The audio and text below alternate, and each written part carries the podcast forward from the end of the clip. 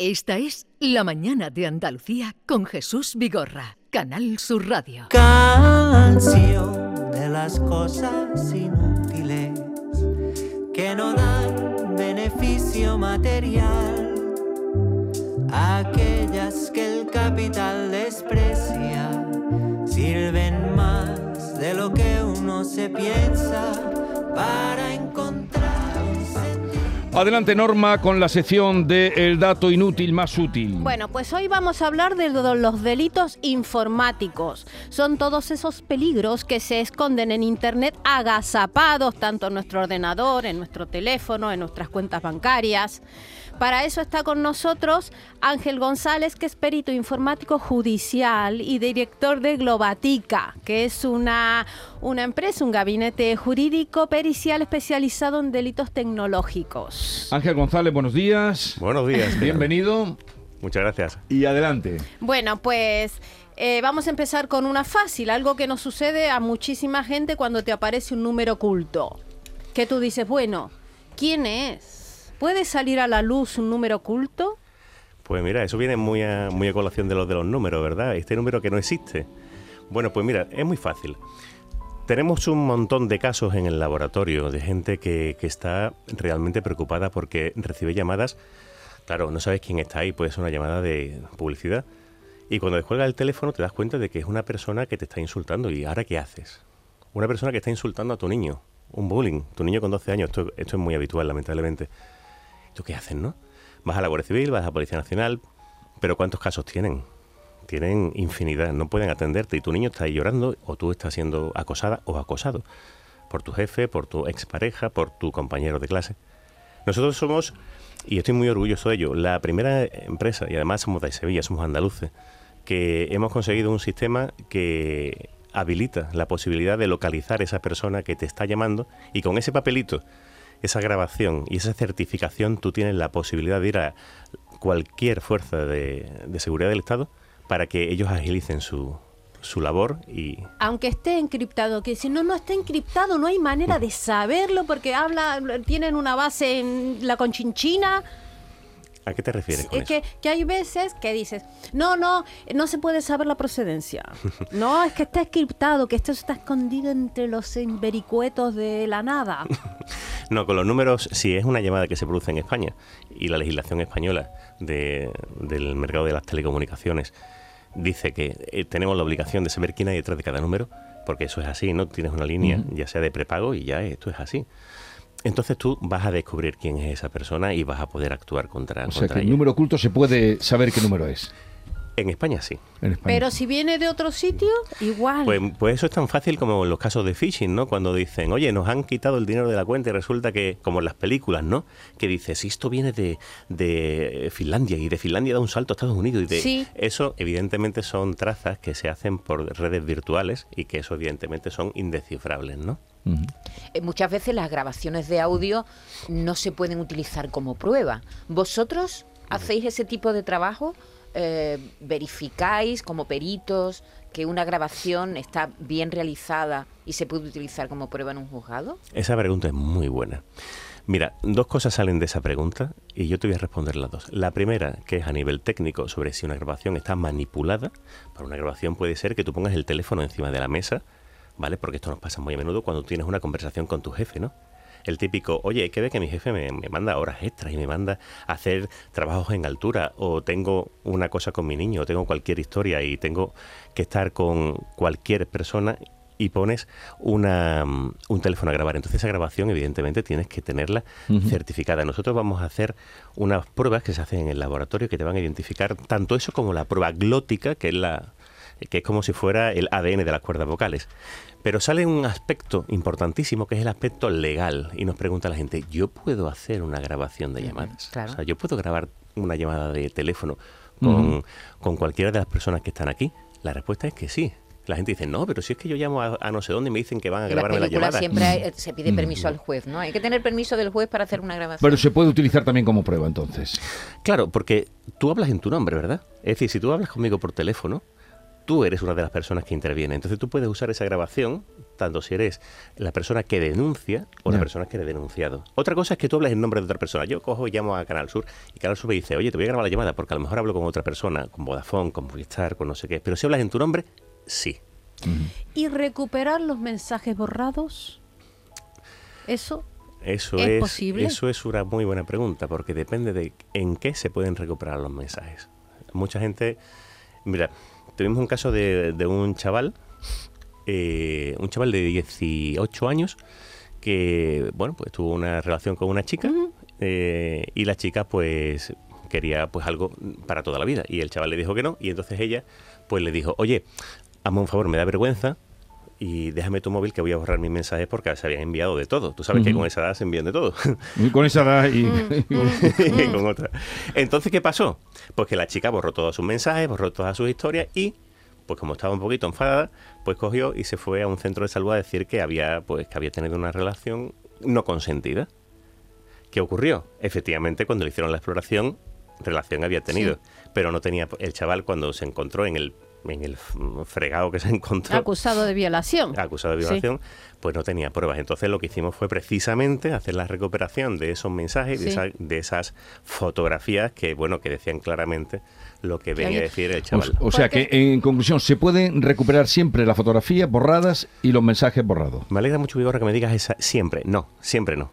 Si la gente se mete en internet, pone programas, hace encaje de bolillo, intenta hacer de especialista, seguramente no se puedan borrar, porque tienen un tiempo muy delicado, muy corto, donde se pueden recuperar los mensajes, pero muchas veces se pueden recuperar. O sea que todavía eh, toda la, la delincuencia va por más rápido que la tecnología de la gente legal, digamos. Como siempre. ¿eh? Pero eso es siempre. O sea, Me- me- O sea, Eso pero Los malos- Pero se supone que, que los malos son muy, muy, muy Por eso son en esto. malos. Bueno, entonces eh, es obvio, bueno, no es obvio, ya no sé. Yo puedo saber si me espían por el móvil, porque yo digo patata y me sale una tortilla. ¿Cómo es eso?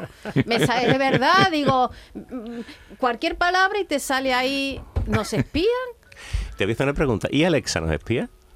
Me imagino que también, porque Alexa yo bajo la escalera y sin preguntarle me dice, qué guapa está, ¿por qué será? Con ¿Ah, sí? Hombre, no, mentira, Vigorra, eh, pero le tengo que dar pie para que me... Pero que Alexa desde luego sabe de mí un montón. Y las tenemos en nuestras casas, igual que los robots, de los robots de los aspiradores, también lo tenemos en nuestras casas. ¿Sabes que, Ay, que, no se, que se han comprado bases de datos de los aspiradores? Es una tontería, La ¿no? Pero a nivel de curiosidad, Bueno, no para tengo- saber cómo son nuestras casas por dentro. ¿Qué me estás contando? Yo tengo una rumba en mi casa que lo saben todo sobre mí.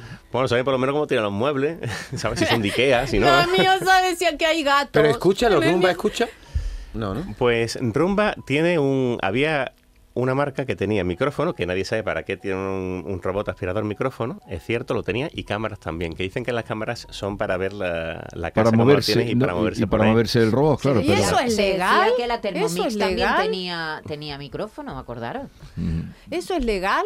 ¿Es legal que tenga... Es alegal. Es- No hay una legislación, por lo que explico. Es alegal. Tú compras un producto y dentro de esas millones de palabras que están en letras súper pequeñitas que nadie se lee, viene pues todo ese tipo de historias de, oye, por mejorar, por estudiar, por mejor para los clientes, pues tenemos un montón de sensores en tu casa. Y yo sin saberlo, con relación al móvil, ¿puede alguien saber dónde me muevo? ¿Alguien que me ponga un programa sin enterarme yo?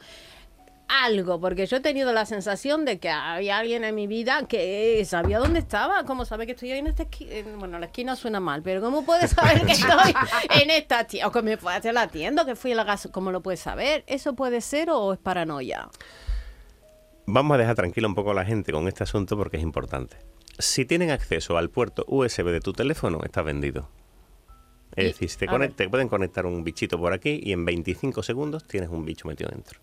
Pero si tú tu teléfono no se lo das a alguien, si alguien no tiene acceso a tu teléfono, es muy difícil que te puedan, si no has dado sus claves. yo voy si al cuarto de baño y dejo mi teléfono en el, en el bar.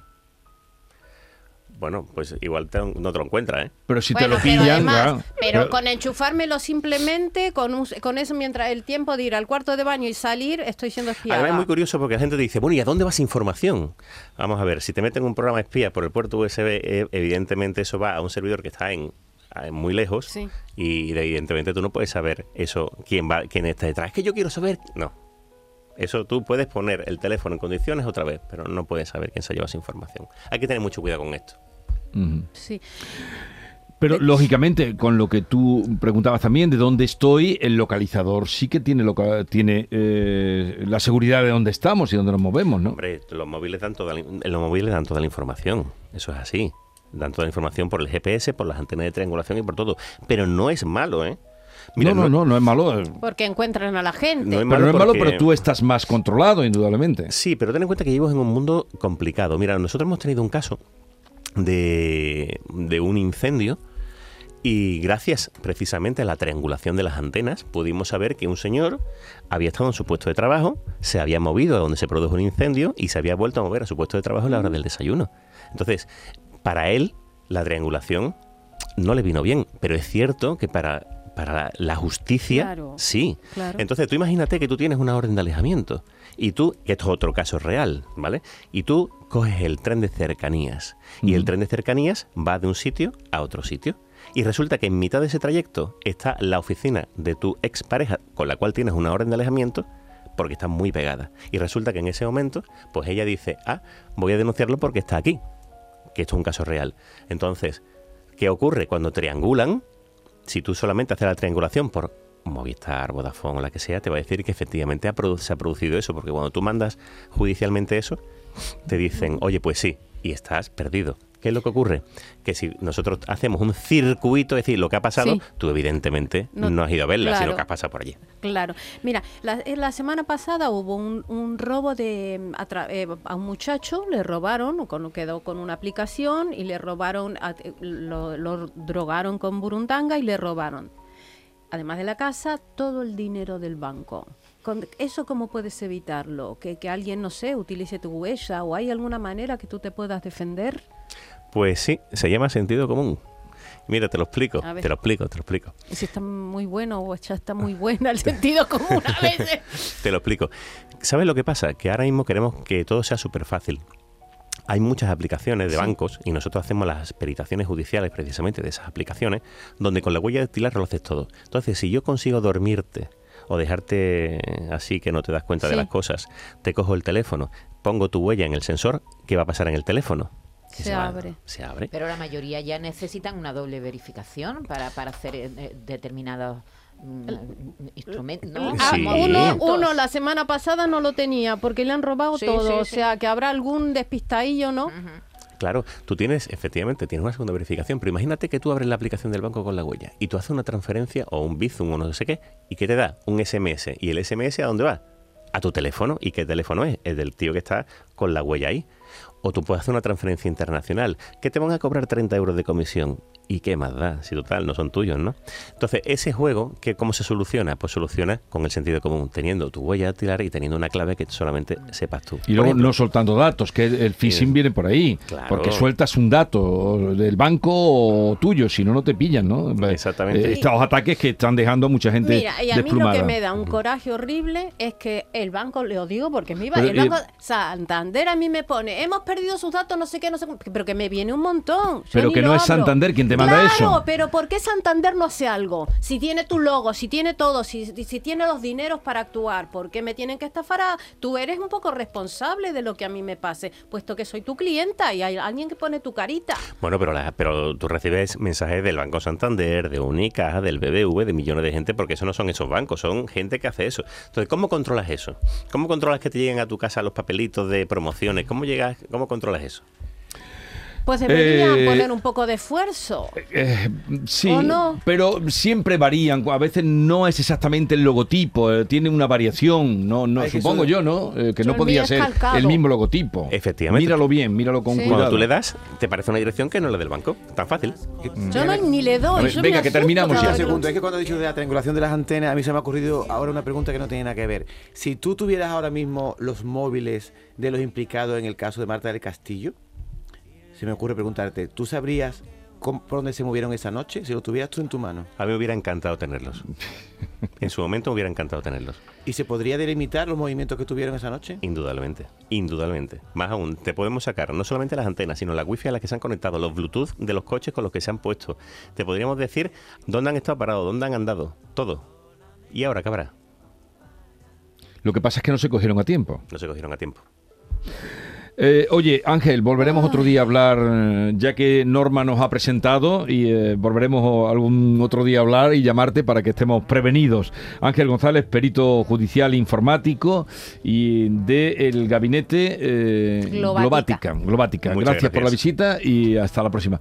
Hoy muy bueno la sección y muy bueno el invitado. ¿eh? Hombre, Hoy bien. ¿se esperaba algo de, menos de mí? ¿Has visto que Pero todos los días está, eh, tú estás más con la cosa así más frívola y... No, te traigo y- médicos, traigo de todo, que un día hay que hablar de todo. un ciberataque a un hospital catalán? A Ah, ver, sí, sí, sí. ¿Lo has visto? Aquí ha impedido hoy, ha impedido operaciones, Ah, ha retrasado. 3.000, Tremendo. 3.000, sí, sí. Un sí. desastre, un Sí. caos. Eh, vamos que tenemos ya cita con Eva Yerbabuena y está ya por aquí.